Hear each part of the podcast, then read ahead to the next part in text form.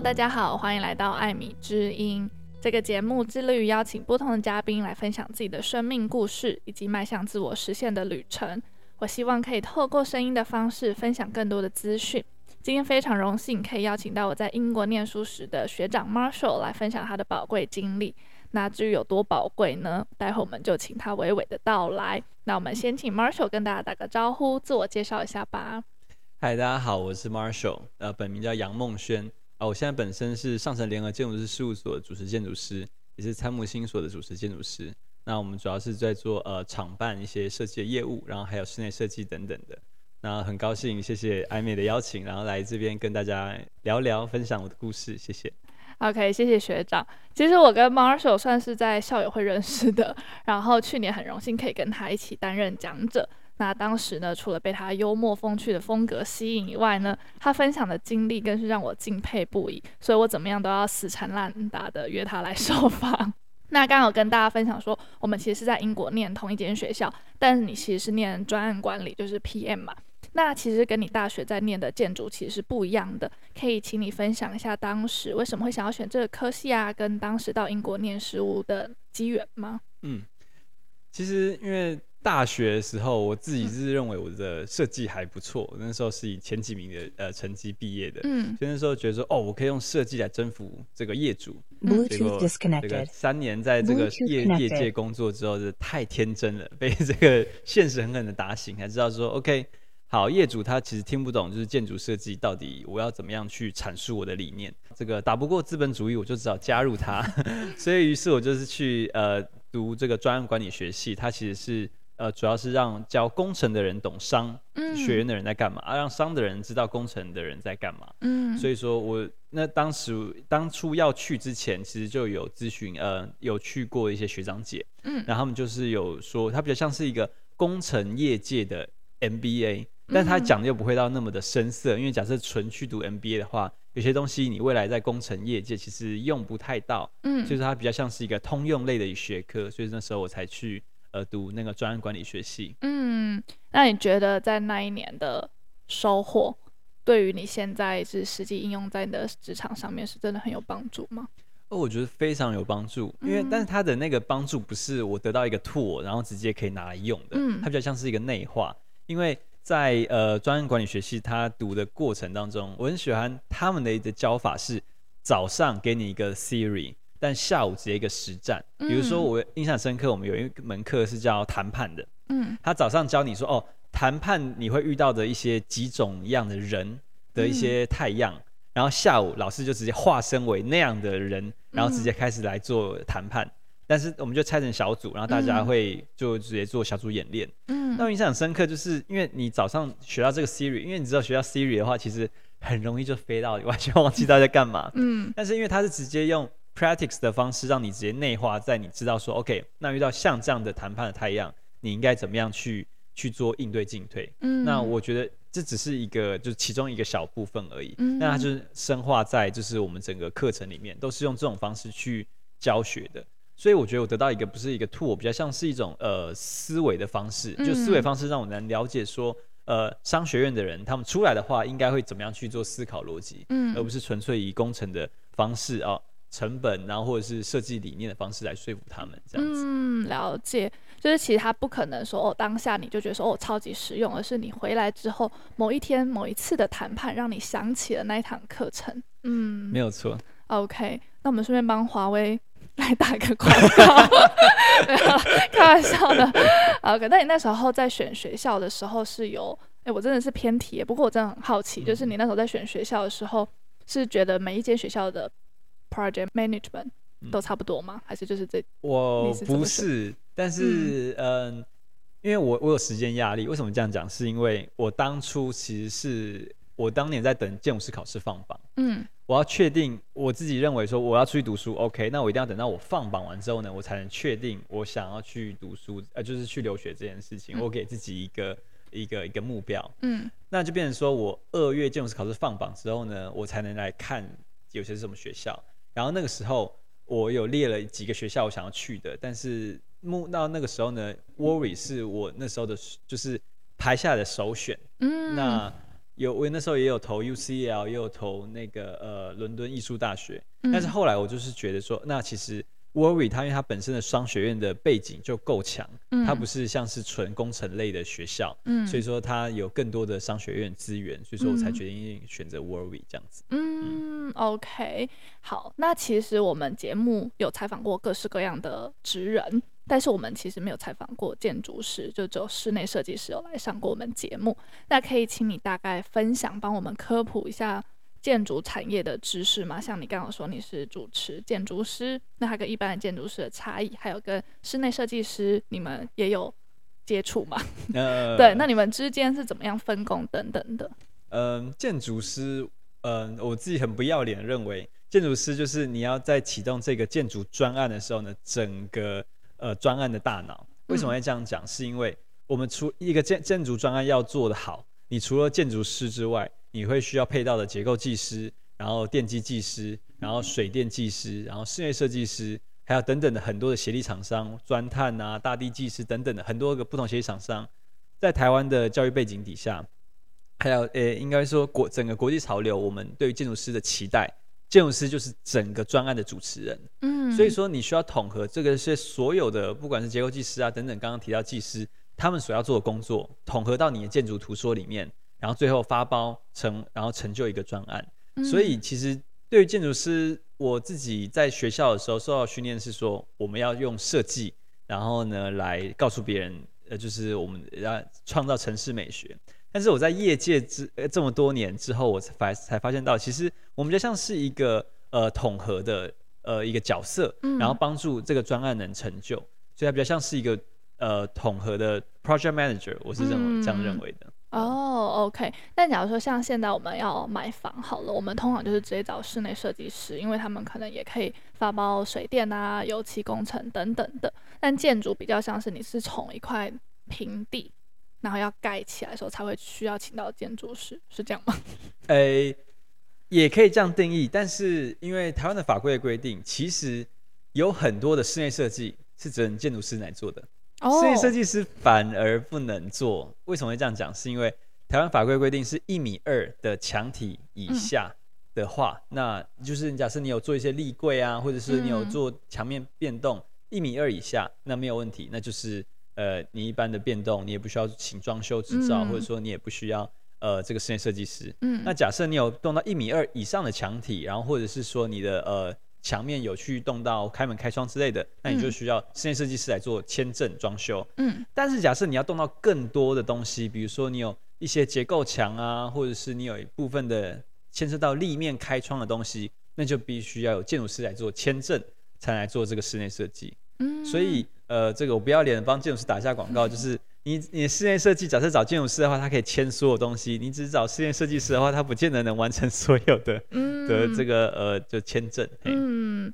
但基本上可以简单的分一下说，如果是买，例如说新房好了，所以就比较不需要动用到建筑师；但如果要老宅翻新，可能就会需要到建筑师来协助。没有错，没有错，这样子。对你下的这个结论非常的 精辟。真的吗？对，因为基本上新房的话，它的基本上管线啊，然后装修，基本上都帮你整理好了，你再不再需要有太多结构墙体或者机电的东西需要动到。那假设老宅翻新，只只有室内设计师他的呃专业的话，会有结构体啊，或者是机电牵管牵线这些，他可能比较顾及不到的地方。嗯嗯，OK。好，我觉得应该会聊很久。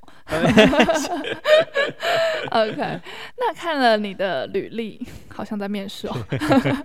我觉得你做的项目非常的广，就是除了有在一般的事务所担任主持建筑师，哎，你还没有分享主持建筑师是什么？哦哦，OK OK，哎。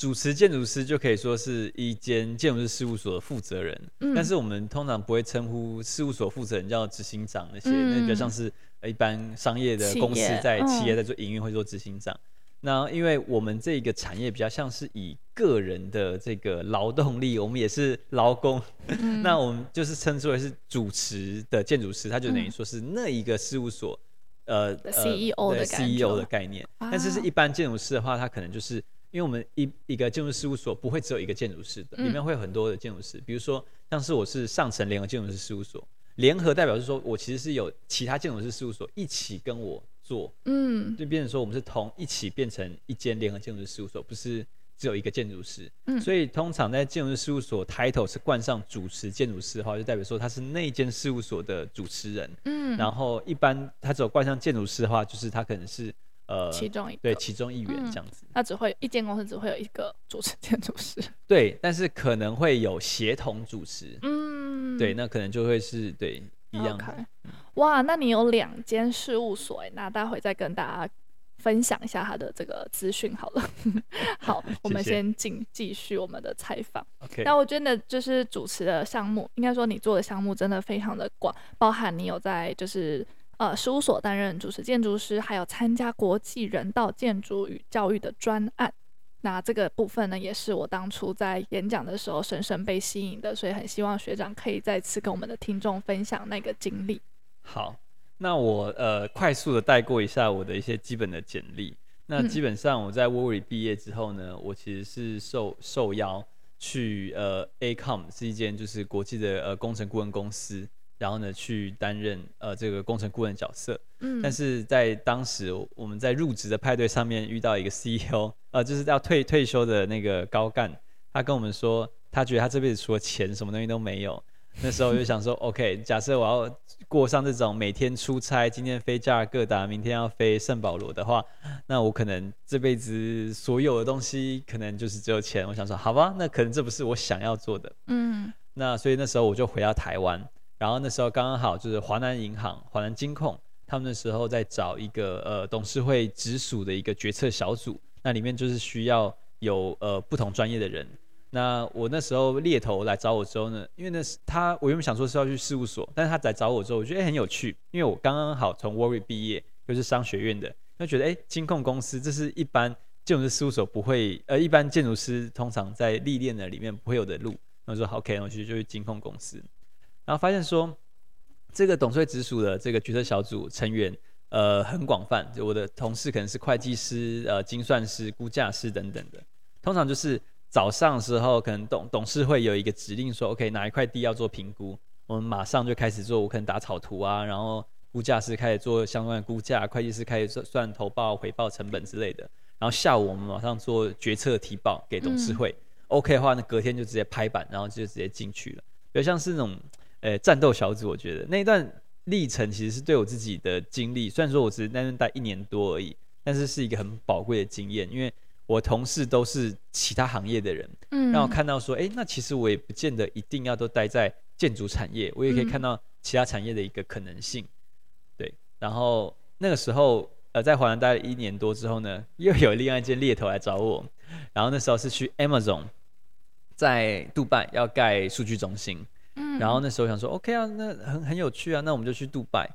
然后要去的前夕，我那认识了一个台湾人，在 farewell party 的时候，他跟我说，有一位台湾人他在这个呃土耳其跟叙利亚边境，他在盖难民营。我就觉得呃听起来很有趣，因为我在杜拜嘛，那也许之后有机会的话，那放假去看看这样子。结果不知道为什么，就辗转那个 那个那个呃执行长，他就听到说，哎，有一个台湾建筑师，然后对这个听起来有兴趣。嗯，就马上来找我，然后亲自从那个土耳其飞飞来台湾，然后呢跟我谈说，那是不是有机会可以邀请我去担任主持建筑，呃，就是监造建筑师的角色？嗯，因为他们那时候刚刚好就是工程进行到一个比较紧要的关头，然后需要有一个人负责去做监造，嗯，然后刚刚好我的背景，然后刚刚好因为那个案子的话，他们其实也有跟联合国啊相关一些 NGO 去做对接，嗯。然后他需要有一个人能常住在呃当地去做一个监造。那我能想一想，这辈子还有机会去 Amazon 盖 data center，但是这辈子去盖难民，我看只有现在了。嗯，在这个结婚或者是这个开业之前，对，我看只有现在了。所以那时候就毅然决然决定、嗯、，OK，那不然我去看看。嗯，所以那时候就有这个机会，就呃呃 reject 了那个 Amazon 的 offer，跑去。这个呃，叙利亚对叙利亚边境过的这个自己烧钱然后吃沙的生活，我觉得嗯相当有趣。就现在回想起来，还是觉得非常的珍贵。对，我觉得这是一个很珍贵的体验，嗯、因为我想假设我那时候选择是去 Amazon，当然是呃这个比较平稳，然后也许过着很有呃也，也许现在就可以退休了，呃之类的。但是我觉得那其实每个人选择不一样，每个人选择不一样，嗯、因为在那边其实我看到了很多你在台湾不会想到或者见识到的事情。嗯、在回来就去之前，其实我没有想要回台湾。我去之前，我一直想说，OK，那我也许我的人生历练是我开始都在各个国家，对，对对之类的。嗯、那我不见得当当当工程顾问飞来飞去，但是我可能就 stationary 在某一个地方定点的住三、嗯、三五年，然后再去换到下一个地方之类的。嗯。但在那个地方，就是呃，我们看到很多很糟糕的人，但也看到很多很暖心的故事。尤其我印象很深刻，就是在难民营，其实他们的生存条件现在都非常的糟糕。但是，即便是在那样的情况之下，他们唯一有的也是自己彼此的家人，然后他们也是紧紧呃相依在一起。虽然这样讲有点 cliche，但是在那个 moment，其实我真的是蛮感动的。我就觉得，好，我觉得我要回台湾，我要我觉得我要回台湾跟我的家人，然后呢，也许有机会帮这块土地做些什么。嗯，所以我那时候决定说，OK，做完这边，所以我就决定回台湾这样子。嗯，了解。哇，真的很感动，但是我觉得你少讲太多，你 skip 太多了，没关系，我们今天有很多时间让你分享。那你刚刚有说到说在叙利亚边境盖那个难民营，对，然后你可以大概分享一下那个时候的状况，然后为期多久，然后你帮他们做了哪些事情，然后刚好又经历到土耳其大地震。嗯嗯，那呃我在那边待他差不多半年的时间，嗯，然后呃那个地方它其实是嗯。呃极那个天气的气温是台台湾比较难想象，它因为我那时候到的时候是三月，那时候他们非常非常的冷，嗯，是会下冰雹的那一种。我那时候他们是适逢他们雨季，雨下的非常非常大，然后呢时不时因为太冷就变成冰雹，然后敲打在那个嗯、呃、他们有些帐篷啊或者一些他们因为那个地方难民的关系，他们很多地方只能只能有帐篷。嗯，但是那个地方那个帐篷，基本上是我们庙会那种蓝色的帆布，哦 okay、但是那种其实蛮脆弱的。嗯，它其实抵不了，它可能抵挡风，但是有时候暴雨下之后呢，那其实呃它没没办法呃有办法撑住那么久，然后又是下冰雹，其实会有很多状况。嗯，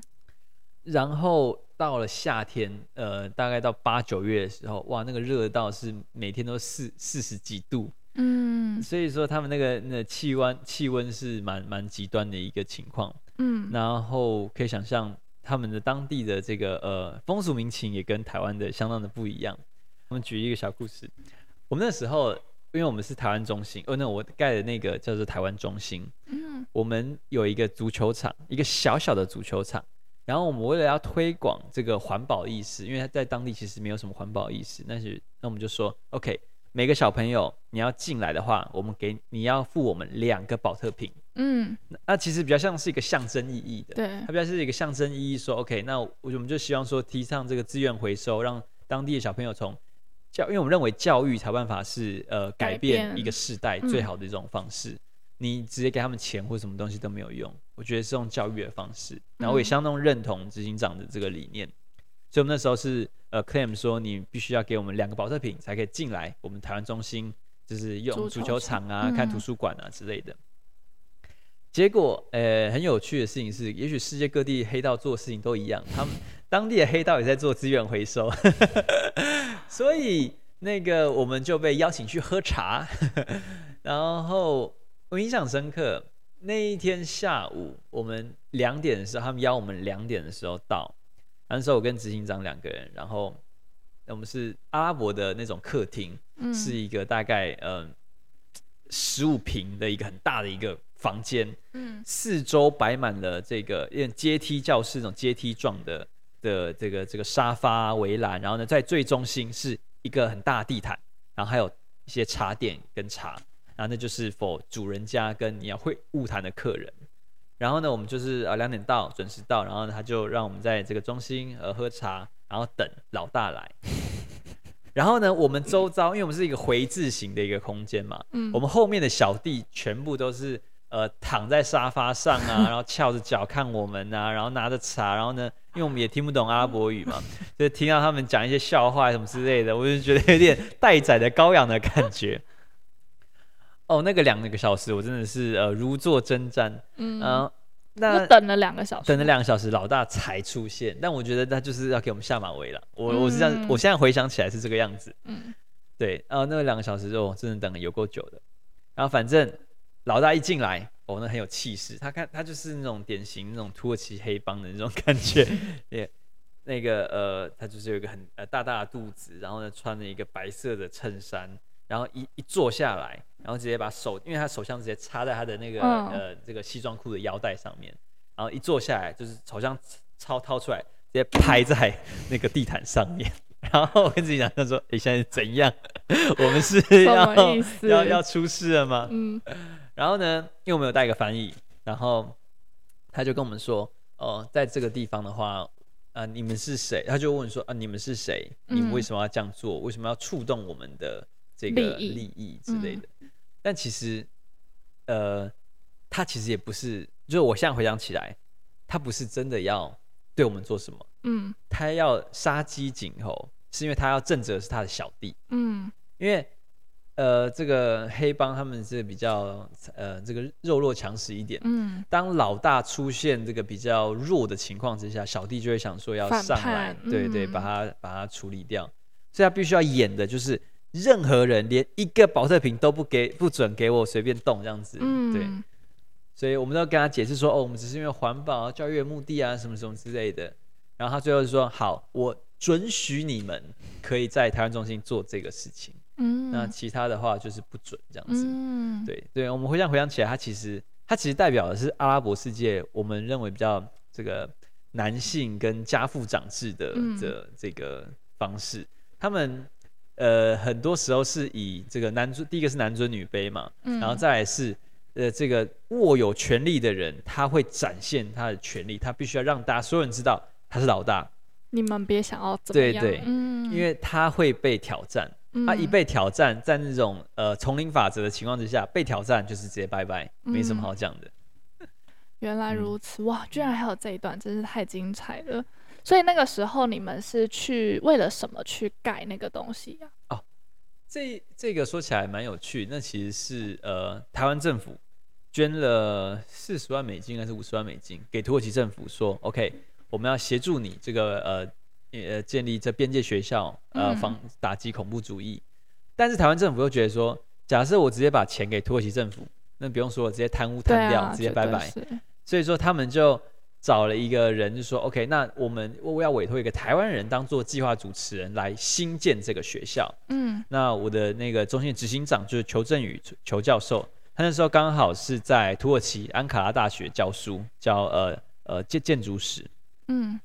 然后呢，他就受到委托说 OK，那由裘来找一个建筑师，然后去当地盖，但是找不到，嗯，没有任何台湾建筑师，没有任何土耳其建筑师愿意去那种鬼地方。你可以想象在边境。每天晚上你就会听到机枪在扫射的声音，那个时候还时不时还有自杀炸弹、火箭弹飞来飞去，没有任何人会 想要去那种鬼地方。只有你？没有没有没有没有，我那时候还没，我那时候还在学校读书，哦、那是二零一六年的时候的事情。那个时候的 background 是怎么样啊？那个为什么台湾政府会突然想要去做这件事？呃，这个比较有趣，就是台湾有签署一个美国加入一个以美国为首的。这个世界反恐怖分子的一个一个这个公约，一个、嗯、一个契约，呃，但是呃，但是就是说就要捐给一些地方，要、哦、是打击恐怖分子。嗯、然后他们也认为，打击恐怖分子最好的方式就是不要让某个地方成为恐怖分子的温床，嗯、那就是用教育的力量或者怎么样的方式来改善当地的环境，那就不会有恐怖分子。这是他们的这个理理理念。所以台湾政府才会捐这笔钱，然后给土耳其政府，嗯、然后来盖这个呃这个台湾中心，来当做这个学校。嗯，所以他们他们就找不到建筑师，就回归到二零一六年，他们找不到建筑师，也找不到那个呃土耳其建筑师愿意去。嗯，然后求他这个人，我真的觉得是无可救药的人道主义者。嗯，他是一个历史呃历建筑历史的教授。但是他这辈子没有盖过任何一栋房子，他也没有任何的这个公务啊相关的这个经验。嗯、但是因为他找不到任何建筑师嘛，他就说：“那不然，哎，你们觉你觉得我怎么样？不然我来吧。”哦，台湾政府也是这个呃心脏很大颗。你敢去？好啊，那你来啊，你来当主持人。然后我是觉得球很厉害的地方就在于，他很会呃知道你想帮助一个地方，你不能只帮助那个人，你需要帮助是一整批的人。嗯、为什么会这样讲？是因为我们要去盖的中心的地方在雷伊汉勒，它是在土耳其跟叙利亚边境一个小城市。嗯，但是它其实本身也非常的穷，本身也非常的呃没有相关的公共建设。当地的市长其实也是需要寻求资源，没有额外的这个余力有办法去协助一个 NGO 组织。嗯、然后因为这一块地其实是土耳其政府捐的，所以说你还是需要跟土耳其政府做合作。嗯，那。球一开始就碰壁，然后呢，没办法去做相关的设计，然后启动这个专案。他到最后想通，就是说，当你想要帮叙利亚难民之前，你需要先帮土耳其人。你要帮土耳其人，你要先帮土耳其这边的当地的政府跟市长，他们才有办法，他们才会愿意推动往下。嗯，虽然说这样子讲起来不是那么直接，但是你想要帮叙利亚人，你需要先帮土耳其人。哎，我有一个很无知的问题，就是，呃，叙利亚的难民是被谁就是造成的？不好意思，那我可能没有带到那个，我我们简略讲一下那个 那个叙利亚战争的历史。好，是因为在二零一一年的时候，那时候阿塞德政权，然后呢，他们就有这个呃革命军的力量，因为反抗阿塞德政权暴政，嗯、所以说他们就有呃，就国内就打有内战，叙利亚内战，嗯、现在持续了十二十三年的时间。哦，已经两千多万人这个流离失所。那基本上你要离开叙利亚，因为我们基本上，我想大家都会看到很多报章杂志，就是说很多叙利亚难民，嗯、他们就会想要离开叙利亚，跑到希腊啊，跑到欧洲，嗯、或者跑到往南去到就是比较安全的地方。嗯，那土耳其是离它陆路接壤最长的一个国家。嗯，所以说自然而然很多。叙利亚人就会跑到土耳其，嗯，然后而且在二零一一年之前，土耳其跟叙利亚其实是没有国界的，嗯，很有趣的是，就是我们中心的有一些同事，他的爸爸是土耳其人，然后他本身是叙利亚人，嗯，只是因为他们在切国界的时候，他们的村庄只隔了一条街，嗯，所以就直接切，嗯，就是变成说土耳其跟叙利亚这样子，哦，对，OK，所以那个时候就有土呃叙利亚内战，所以就很多叙利亚人。要离开那个、嗯、呃叙利亚，然后跑到土耳其这样子。嗯，了解。所以其实他们两个之间是没有仇恨的。土耳其以前没有仇恨，但是为什么我会说以前？是因为嗯，移民我觉得蛮可怜的事情是到哪其实都不受欢迎，嗯、因为你原本住在这片居住在这片土地的人，你一定会觉得说你是被资源剥夺，对，被剥夺。然后呢，你有呃就是。讲比较残酷，就是雷伊汉勒他的土耳其人只有五万人，嗯，但是来到了叙呃这边土雷伊汉勒的叙利亚人有二十万人，嗯，但是土耳其政府在拨行政资源的时候，只给的是五万人的配额，嗯，所以你可以想象，当你的自来水、垃圾，就是我们最基本的这些呃这个垃圾回收啊，嗯、或者是这些配套的相关的公共资源，只有给五万人，嗯，但这个地方是二十五万人的时候。这边土耳其人会觉得多么的，就是相对剥夺感会很强烈。啊嗯、我没办法有干净的水，或者我没办法有这么多的电，那就是因为叙利亚人抢了我应该要有的资源，嗯、所以就变成说相互之间就会有仇恨。然后土耳其相对经济没那么好，嗯，他经济没那么好，也可以，呃，我认为可以归咎于这个目前的总统埃尔多安。他的一些很有趣的经济学理论，就是因为伊斯兰教认为有利息是恶魔的诱惑，你商人在放贷的时候不可以有利息。假设你有利息的话，那是恶魔在诱惑你说哦，你要赚取更多钱。但是伊斯兰教理论上不可以这样做。嗯，但是我们大家都知道，学过经济学理论的人都知道，利息它是为了说控制说，那你在市场上资金的一些多多寡调动。嗯，假设你。太多资金在市场上，你就直接等着通膨吧，大家一起把那个 价钱就变得炒得很高。嗯，但是但是呃，埃尔多安就觉得说，OK，那我们要呃 follow 伊斯兰教律法，所以说我觉得有时候宗教凌驾在这个理性之上的时候，有时候会出一些状况。嗯，所以就变成说，土耳其的通膨哇，那是世界无敌高的。嗯，我们在台湾也许通膨率差不多五趴，我们已经觉得哦，那也非常非常高了。嗯，他们是一千两百 percent 哎，那可以很难想象是怎么样。就是我年初，我三月份到达那个呃土耳其年初的时候呢，一一一张饼，呃，应该说一袋饼，呃，一袋 naan 那是饼的东西，是他们最基本的这种食物，主食，对，主食，嗯，基本上就像我们的白饭一样，三餐都要吃，你每一餐都会吃到这东西，加甜的它就变甜的，然后加咸就变咸的。然后这个东西它在一开始年初的时候呢，等于说我们一碗干干面。它在年初的时候可能只卖二二十块钱一碗，但是我、嗯、我年末我说十一十二月要走的时候呢，它变成呃一碗面变成呃六百块钱。啊，可以想象那个是多扯的一件事情，这种通膨是完全跟不上，就是社对社会进步。嗯，但是政府要如何去疏导民怨呢？嗯，创造敌人。无论是共产党或者是任何的国家，我想，呃，你要如何去疏导民怨，最好的方式就是我们树立敌人，共同的敌人，共同的敌人，大家就会团结起来。我们那么惨，就是因为有共同的敌人，所以大家要这个呃共体时间，才能去 conquer 这个过程。嗯、那土耳其政府自然而然把矛头对准了叙利亚难民，嗯，因为他们是最 vulnerable，没有人会愿意为他们发声，然后呢，他们也没有任何政治力量去代表他们。所以他们是最容易去打的沙包，嗯，所以变成说，土耳其政府渐渐的有，我觉得 propaganda 是宣传说，他叙利亚难民是造成我们国家这么动荡、这么经济萧条的原因，嗯、所以变成虚假难民就变成很不被土耳其人所待见这样子。嗯，了解。然后你们去就是希望说，可以在那个边境，然后有盖一个。像这样子的学校啊，或是图书馆，然后让叙利亚的难民们可以来享用。因为他其实我我们一开始的目的，最开始出发点是 for 叙利亚难民。嗯。但是我们发现到，你想要真的有办法融入当地，然后让大家能接纳说、嗯、OK，我们是同一个 community。嗯。你需要让大家都都能来，不是只是 for 谁。嗯。因为你只是 for 叙利亚难民。那周遭邻里都是土耳其人呢，对，动不动就给你一个暴动，是扔十块，哦，那就就没办法营运了。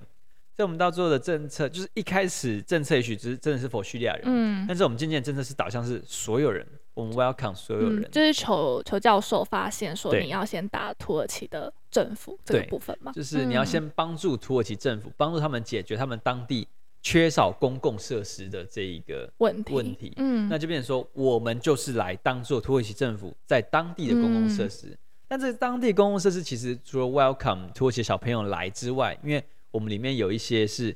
语，就是课程，嗯、是语文的课程，比如说教土耳其语，有教阿拉伯语，有教英文，嗯，那这些东西其实这些资源我们都是 welcome 所有人都来，嗯，所以自然而然小朋友很喜欢来我们中心，他自然而然会跟他的家长。讲，呃，其实对这个地方，然后我们其实有只有在小朋友才看得到族群共融。嗯，你在长大就是成人之间的叙利亚跟土耳其人就走仇恨，他们是真的是走仇恨。嗯，也许是因为政府的宣传，或者是他们所看到的资讯，嗯、他们会很自然的自然仇恨彼此。但是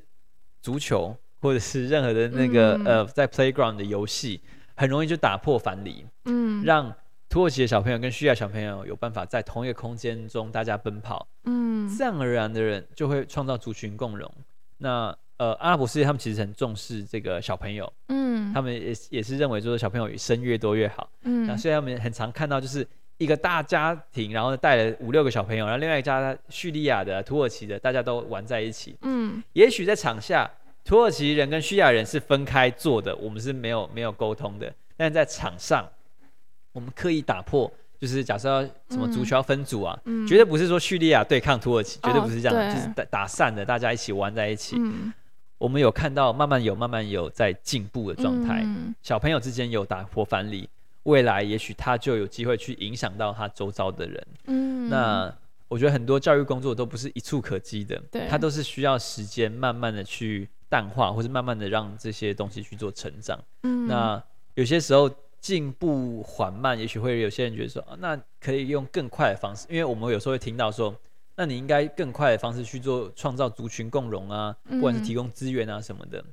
但请记住，我们那个地方是边境，嗯，那个真的说是鬼地方。我就是我，因为我在当地需要开车，然后去到飞到其他地方，嗯、但是我没我没有开车，是我翻译兼司机开的。他的副驾驶座，你一翻开就是一把手枪躺在那里，后车厢就是一把长枪。嗯，当然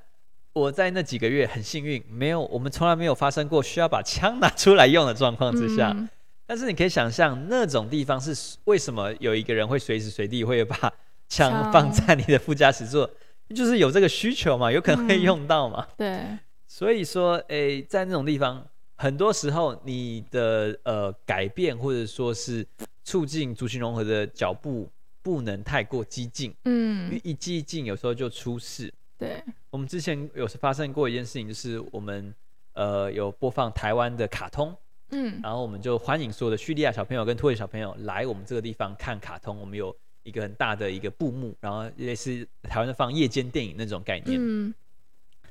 在播放完。快要尾声的时候呢，有土耳其的青年来闹场。嗯，那我们的同事当然是就是说，哎、欸，你不可以进来啊！我们这边就是 for 小朋友的啊，这是看卡通的区域啊。嗯、他明明显就是不是来 来看卡通的，嗯、那个就是看起来就是人高马大，不知道在干嘛的，然后拿一个那个可乐在那乱泼啊什么之类，我们就不欢迎他。嗯，结果马上就一群，他就直接 call 他们的呃 fellow 们，然后过来。嗯我们就一群人，呃，就是在台湾中心的门口对视起来，然后呢，就是对，然后有发生过冲突，我们就开始打起来了。然后那时候我试着想要把人架开，但是你没有下去打啊？你没有下去打？没有，我是把人家架开的那个，那个人。但是，哦、但是我中间也是被打了几次，我不知道，我还到现在还是不知道到底谁打的。搞不好有些同事那个 平常有一些，对对对，没有，但是就是。冲突在当地是非常常发生的，大概每个礼拜都会有发生一次见血的一些状况，然后每个月大家都会发生过一次需要就是开车然后送人家后送到后方的医院，嗯，但是那边当地医疗资源也是很匮乏，基本上从我们那个地方然后要开车到有医院的地方大概要花一个多小时，哦，所以假设有什么大状况的话，你就来不及了，嗯，对，当初在土耳其大地震的时候，呃，有一些人对于因为球他在台湾有做一些募款，嗯，但是有些人不谅解说，哦，那你呃这些募款到底有没有被妥善运用啊之类的？我得说，求他对于很多行政程序流程他没有那么擅长，嗯，但他不是一个会就是不是对他不是一个贪污或者是他是一个坏人，但是他的确很多时候比较粗糙，他很天真，我我是这样认为。这可以在节目上说 吗？真的吗？啊，是讲太多了。不会不会，但你继续说。对，就是他，他有些呃处理的方式，我觉得是他会觉得说，我们救人比较要紧，嗯，我们不需要去管那么多的行政程序、拨款啊、让金流透明啊什么之类的。就是有人在那个地方挨饿受冻，难道我们还要等那个款项接着一个一个行政的程序这样子？所以他的确有些手法比较粗糙。我我得是这样讲，但是我认为他真的是，只要那些一些酸民，假设到当地去看看的话，一定会知道说，就是真的有这么多人，然后也等待需要帮助。这么紧急。对，嗯。其实有时候去难民营会有些状况，嗯，我的一些同事不是只是从台湾来的，有些从其他国家来的，嗯，我不知道为什么我遇到的一些白人，他们那种圣母心态，嗯、就是觉得 OK，我是呃 Savior of the World，我是来帮助人的。嗯但是因为我一开始我就定位很清楚，我就是来执行一个建造工程的角色，做完我就走了。嗯、但是我就发现到，因为我觉得我自己比较没血没泪，我比比较不会有共感。嗯。但是我发现，在当地你要做好人道的话，你就是不要有共感，反而你能做好。嗯、为什么会这样讲？是因为我们每次去难民，有时候会发一些物资，发牙刷啊，或者说卫教啊，教他们怎么刷牙啊，什么之类的一些。简单的卫生的一些方式，或者是发放物资。每次回来的时候，总是会有一些同事可能会崩溃，或者是受不了。嗯、但是我我自己很清楚，我就是我知道我帮不了这么多人，嗯、对，我做好我分内的事情那就够了。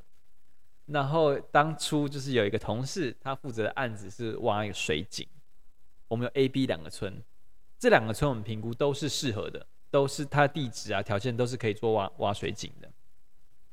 但是说，呃，我们要确定到底哪个村要挖呢？嗯，我们理论上应该用这个理性科学分析角度来确定说哪一个比较适合嘛。对。但是那个同事他，呃，就是因为受到 A 村的人一直讲说他们有多可怜，被屠村啊，嗯、然后各种乱七八糟的事情，嗯、可以想象在那种边境的地方都会发生。他就觉得 OK，那我们要把水井盖在 A 村，嗯，但是你只要把水井盖在 A 村，B 村就等于直直接没落了。对，他们可能说要花走上几十公里哦，十几公里的路才有办法有干净的水源，嗯、很自然而然的，B 村的人可能就会搬离，然后呢，就 B 村就灭村了。嗯，那 B 村就很不谅解啊。我世世代代住住在这边，然后我们难道有比较好吗？我们也有被屠村啊，我们也有一些很糟糕的故事。嗯、那凭什么就是 A 村让 A 村的人有这个资源？嗯。然后那个时候他们就 B 村的人就来包围，然后就有点类似暴动。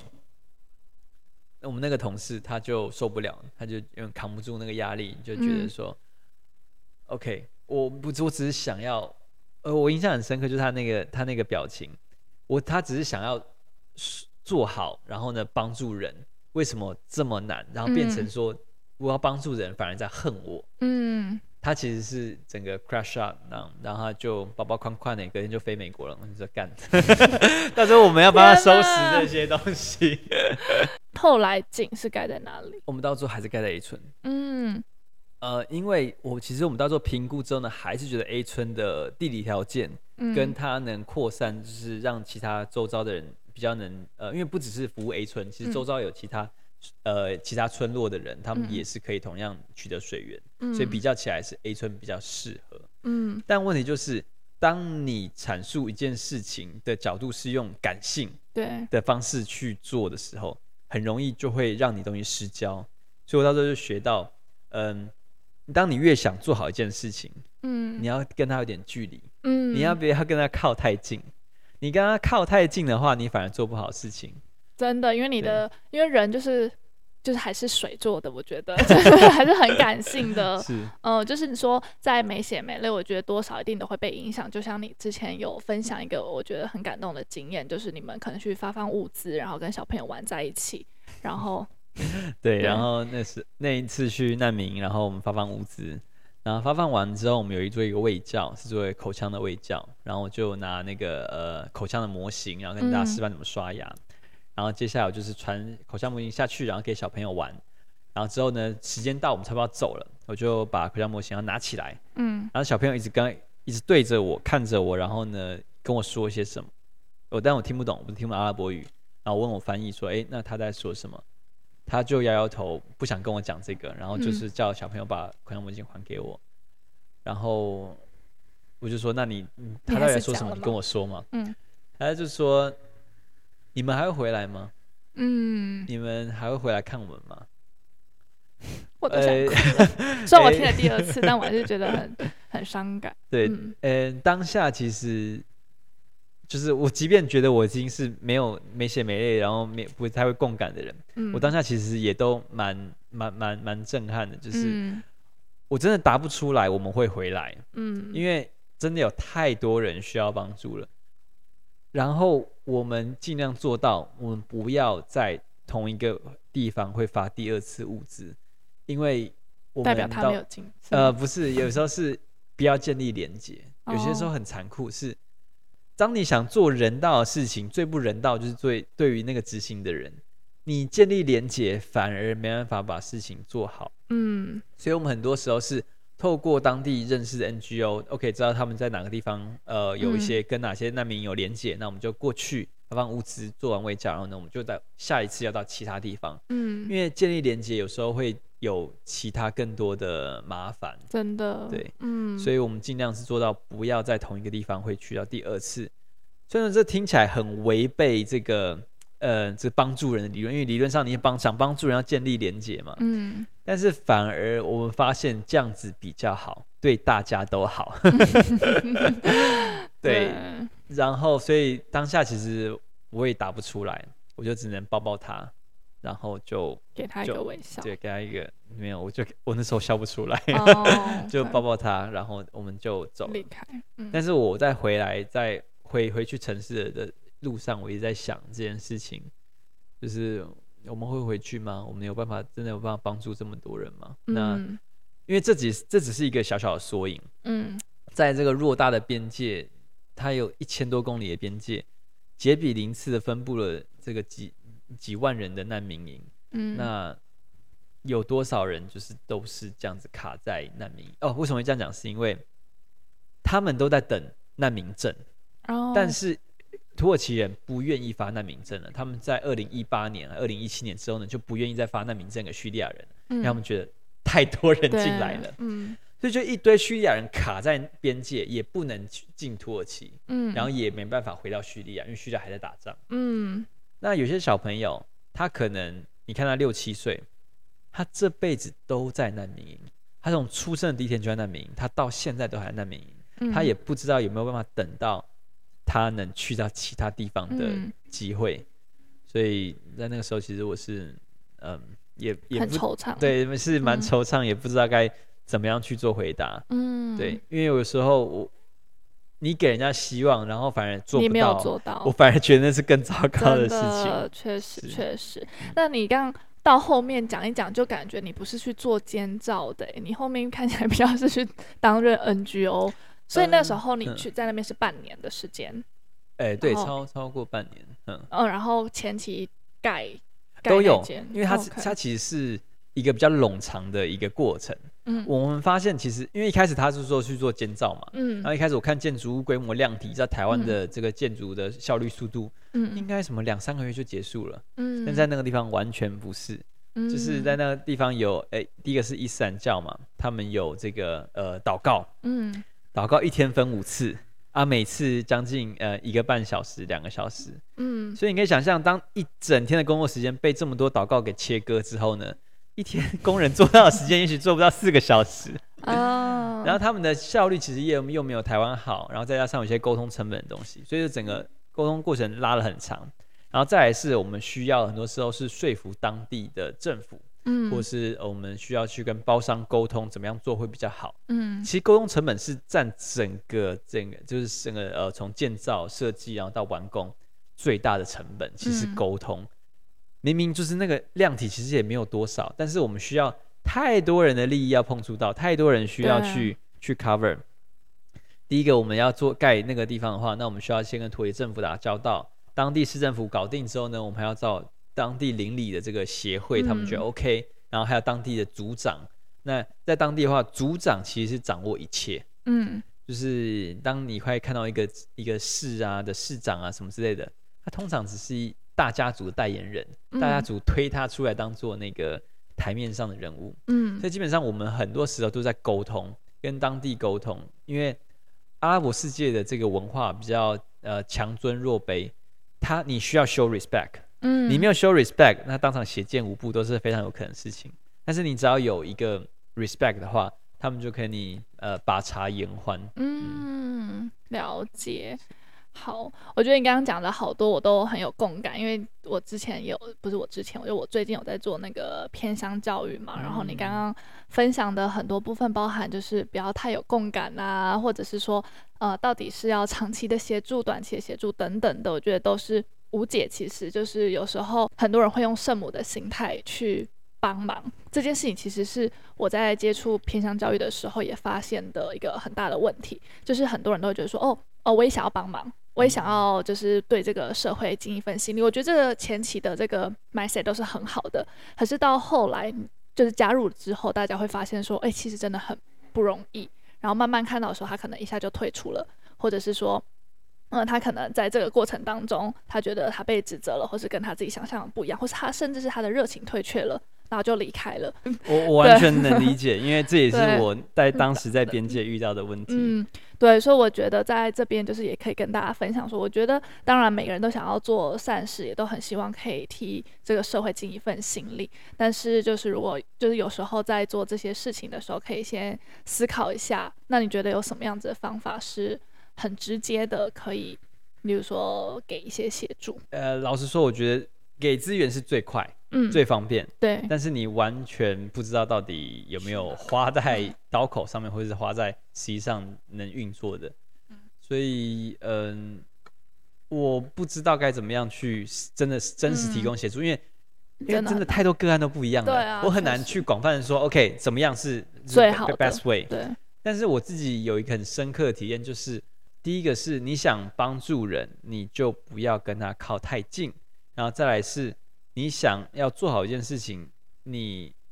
要理性的去分析，不能因为说、嗯、因为他很可怜，我要帮助他。哦，这是真的。对，因为如果只是因为很可怜要帮助他的话，有时候你会想要是用比较快速的，嗯，比如说给钱或者给怎么样的东西，但是我会觉得。这个授人以鱼不如就是教人以渔。对，你要教他怎么样去去帮助脱离这个这个状态。嗯，比如说像我们我们啊，再举例就是台湾中心。嗯，因为台湾中心其实不喜不喜欢，真的是直接给钱给资源，嗯，他更多的时候是创造工作机会。嗯，他比如说我们有妇女工坊，因为在当地呃妇女的地位很低。嗯，但是我们又希望说，呃孩子你想照顾孩子，嗯，你要先照顾他妈。嗯 对，那变成说我们会先创造一个妇女工坊，不论因为他们其实有些记呃这个民族的记忆，嗯，比如说这个呃编织毛线啊，或者打围巾啊，或者是做一些刺绣啊等等，其实他们的工艺是相当厉害的，嗯，所以我们就建立一个平台，把这些东西尝试着想要卖出去给他们，呃，给这个欧洲人或者给台湾人之类的。嗯，然后当然这个部分是占现在营运资金的很小的一部分，嗯，但是我们希望这是一个起点。有机会，他有办法，当他有办法用自己的脚力量自己站起来的时候呢，嗯、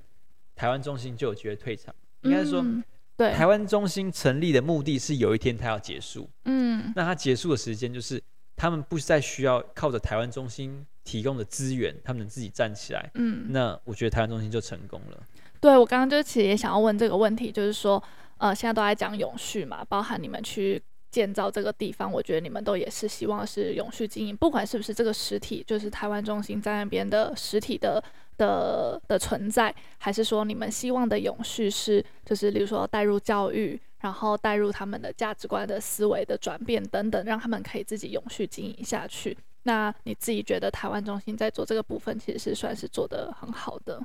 我不能说很好，因为我们大概目前只有五 percent 的。资源是来自于我们就是贩卖一些商品之类的，嗯、但是它是有有 on progress，它是有慢慢的在进步。嗯、我觉得当他成功的一天是别人不再因为他可怜，嗯、所以买他的商品，嗯、所以他商品好，所以我买他的商品，嗯，那那才有机会就自己站起来。但是因为我们目前还停留在这个呃贩卖爱心、嗯、的情况之下，OK，我们会讲他的这个背后的背景故事，所以希望。别人帮助他，所以买他的商品。嗯，但是我们现在还没有办法达到，就是就是因为他商品好，所以有办法让大家接受这样子。嗯、那但我觉得它是一个过程呢、啊。嗯，当你有个，比如说开头是最困难的。对，因为你要想打造一个商品，然后能让他们自己的自力更生，其实目前现阶段还没有还没有那么可行。嗯、我们现在很大一部分的资源其实还是靠着。联合国啊，或者丹麦和平组织，他们一些 NGO 的提供的资源，嗯，然后来做这个呃这个呃重心的营运。嗯，了解。那你现在还有持续的在 follow up 他们那边的进度吗？有有，我上个礼拜才，我是上个礼拜才刚跟球呃吃完饭，就他刚好因为有一些事事情回来台湾，嗯，然后我们就聊，然后我们就有一个计划，呃，他他找我我。因为我们之前有做一个台湾行动展在布拉格嘛，嗯，那那个时候是呃 promote 台湾建筑在欧洲，嗯，那他说有没有机会我们来做一个展，是 promote 台湾中心，嗯，在在欧洲，那呃，所以说我们目前有一个计划，就是年底的时候，也许会在波兰，我们会去办一个台湾中心的展览，然后这，那它它比较像一个 try out，因为我们的目的是后年有办法去做威尼斯去办更大型的这个展览。那，呃，坦白讲，就是曝光度，嗯、你曝光度越高，你能获取的资源也就越高。对，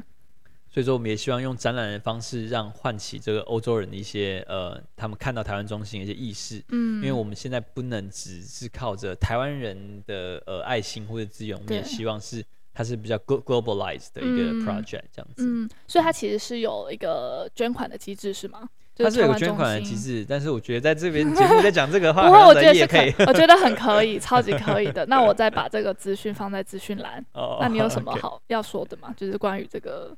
抖内的部分。抖内，因为因为其实因为我自自己本身，我现在没有在台湾中心工作，嗯，那它比较像是一个对我而言比较像一个 side project。OK，然后比较像是哦，因为我那些同事们，我他们都还在台湾中心嘛，嗯，然后时不时我们也会发一些讯息啊，了解一下他们在干嘛，嗯，然后所以我比较像是一个呃，谢谢他们有让我有个这个经验，所以说我有机会帮助他们的话，我都希望能帮助他们，嗯，但是这个我不确定他们到底诶。欸这个捐款啊，嗯、这东西在节目上披露好不好？哦，反正就是让大家知道说有这样子的一个资讯。Okay. 好，没问题。哎，我最后再问一个比较尴尬的问题，就是我记得你那时候分享说，我们在成立这个台湾中心的时候，其实是有被中国那边给质疑，这是可以分享的吗？OK OK，没问题，哦、没问题。呃，这个这个该怎么讲？嗯，当初啊，其实台湾中心一部分资源，因为大家可能对联合国的架构没那么熟悉。嗯，联合国它其实除了是一个 head 之外，它底下分了几十个不同的呃这个部门部门。嗯，比如说大家耳熟能详的 WTO 啊、嗯、WHO 世界卫生组织等等的。那里面就有呃这个呃联合国的儿童基金会。嗯，那一开始台湾中心很大一部分的 funding 是从联合国儿童基金会里面出的。嗯，那你们猜猜谁是联合国是儿童基金会最大的金主啊？就是中国哦，oh. 所以当台湾中心因为球的努力之下，慢慢有名声之后，嗯、因为我们的名字叫做雷汉乐台湾世界公民中心，嗯，那我们简称就叫台湾中心。然后中国就是说，哎、欸，怎么会有一个台湾中心在这里？那我们去调查一下，嗯、他发现，啊靠，啊一部分的钱还是我们捐的，有没有搞错？哦，所以他们就 cut the funding。那当时就遇到一个很。糟糕的状况之下，就是我们第一个是我们被呃 cut funding，然后再加上我们呃没有办法拿到那么多的资源，嗯，那很多的 project 都要 shut down，那很多人甚至我们需要遣散一些员工，因为我们当时是就是有雇佣大概五十几位同事在在台湾中心去做运作，有清洁的啦、打扫的，然后老师啊、呃织呃编织的工人啊之类的等等。那我们那时候就面临到的情况就这样。台湾中心可能会 shut down，嗯，然后但适逢这个呃世界潮流，俄乌战争在在那一年的二月开打，对，大概在六七月的时候，我们资金最紧缩，然后最要风雨飘渺之际，欧洲人跟美国人开始醒来了，就是说，哎，我们好像跟独裁站在一起，好像会出事，嗯，可能会有状况，然后再加上不管是 COVID 的影响啊，或者是这个中美贸易战，嗯、大家开始对于中国是世界上什么角色？中国对我们是朋友嘛？他们重新重新开始质疑，嗯、重新开始想。所以，当我们那时候被 cut 了 funding 之外，呃，球当然那时候就是去是去去寻找资源。嗯。呃，然后联合国难民署，嗯，是其实是美国是他们最大金主。联、嗯、合国难民署说：“OK，那不然你们来安卡拉做一次。那安卡拉是我们的中东地区区域总部。嗯”你们来安卡拉做一次简报，嗯，假设 OK 的话，那我就继续 support 你，嗯，然后那时候我也有荣，我也蛮荣幸的，我也参与在这个 project 里面。那时候简报还是我我做的，那时候我跟球，然后我们就飞到安卡拉，然后呢去做，呃，去跟他们联合国官员去做简报，嗯，然后说服他们说 OK，那要继续 support 我们，嗯，然后很顺利的，也很幸运的，我们就拿到他们的支持。嗯、所以说那时候台湾中心才能继续营运，嗯，不然的话差点可能就在那个时候就要拜拜了。了 哦天哪，太感动了。嗯、OK，好，那我们刚刚最前面呢有跟大家分享说，其实啊、呃、Marshall 他是目前是在两间建筑公司上班。那你要不要快速跟大家分享一下你的公司？有需要的话也可以跟他联系哦。嗯，那这个就比较比较市侩一点，就是虽然前面讲了很多 NGO 的东西，但是我其实本身的话是一间建筑师事务所的主持人，啊，是上城联合建筑师事务所，然后我们主要是做这个厂房办公室的营运。呃，就是呃，这个计划的新建。嗯，那我们除了做台湾的 project，其实很多台商到东南亚，嗯，无论我们现在目前有 project 在泰国、跟印尼、嗯、跟越南，我们都有一些 project 正在 run，就是帮我们做厂房的建厂。嗯，从规划设计、发包、营建管理，然后最后的重点建造都是我们来负责。嗯，然后台湾人还是比较信任台湾人，他们还是希望说不要只有这个呃外国人，然后来帮他们做厂房设计，还是希望有。台湾人来帮他们去做监督的角色，那这就是我们事务所的一些核心价值，嗯、就是能把台湾的一些呃设计理念或者是一些台湾人做事的方式带到其他有需要的地方。这样子。嗯，了解。那有没有比较平易近人的